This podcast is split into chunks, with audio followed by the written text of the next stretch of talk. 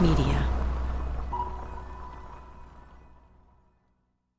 Han habido muchos emprendedores en mi familia. Yo siempre lo vi como algo que yo no quería ser. Yo, yo no quería ser emprendedor. Hola, mi nombre es Luis Fonan. Soy el CEO y cofundador de Duolingo, la aplicación más popular para aprender idiomas en el mundo. Anteriormente inventé los captchas, esas letras distorsionadas que se ven por todo Internet y que hay que llenar al obtener cuentas electrónicas o comprar boletos para conciertos. Además, he vendido dos compañías a Google. Soy un emprendedor desde hace 20 años.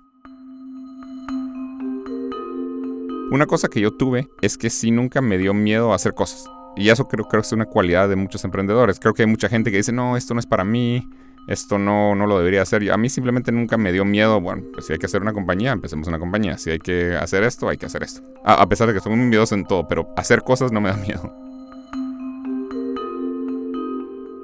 Nunca he visto un emprendedor que sea pesimista. Tal vez existen, pero la mayoría de emprendedores que yo conozco son increíblemente optimistas. Siempre piensan, ah, algo va a funcionar. Es tan fácil darse por vencido que las personas pesimistas se dan por vencido muy rápido.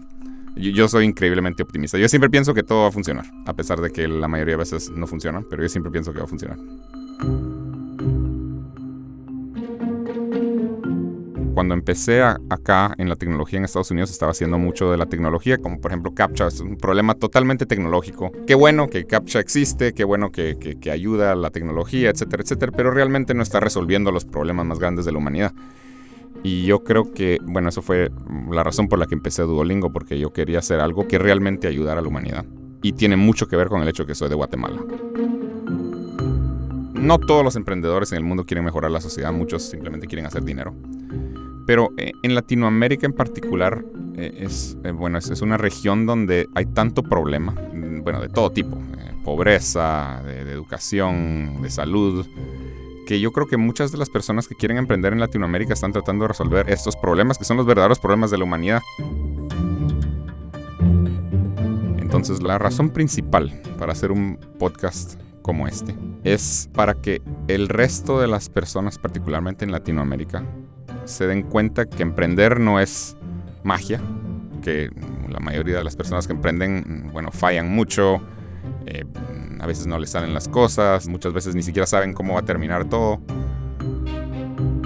Otra es para que aprendan de, los errores de otros. Eh, en mi caso yo, he aprendido bastante de, oír de las historias de, de, otras personas que han sido más exitosas que yo o que lo han hecho antes que yo.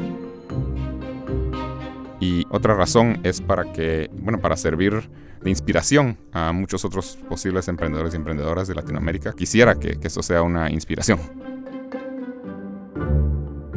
Esto es Emprendedores.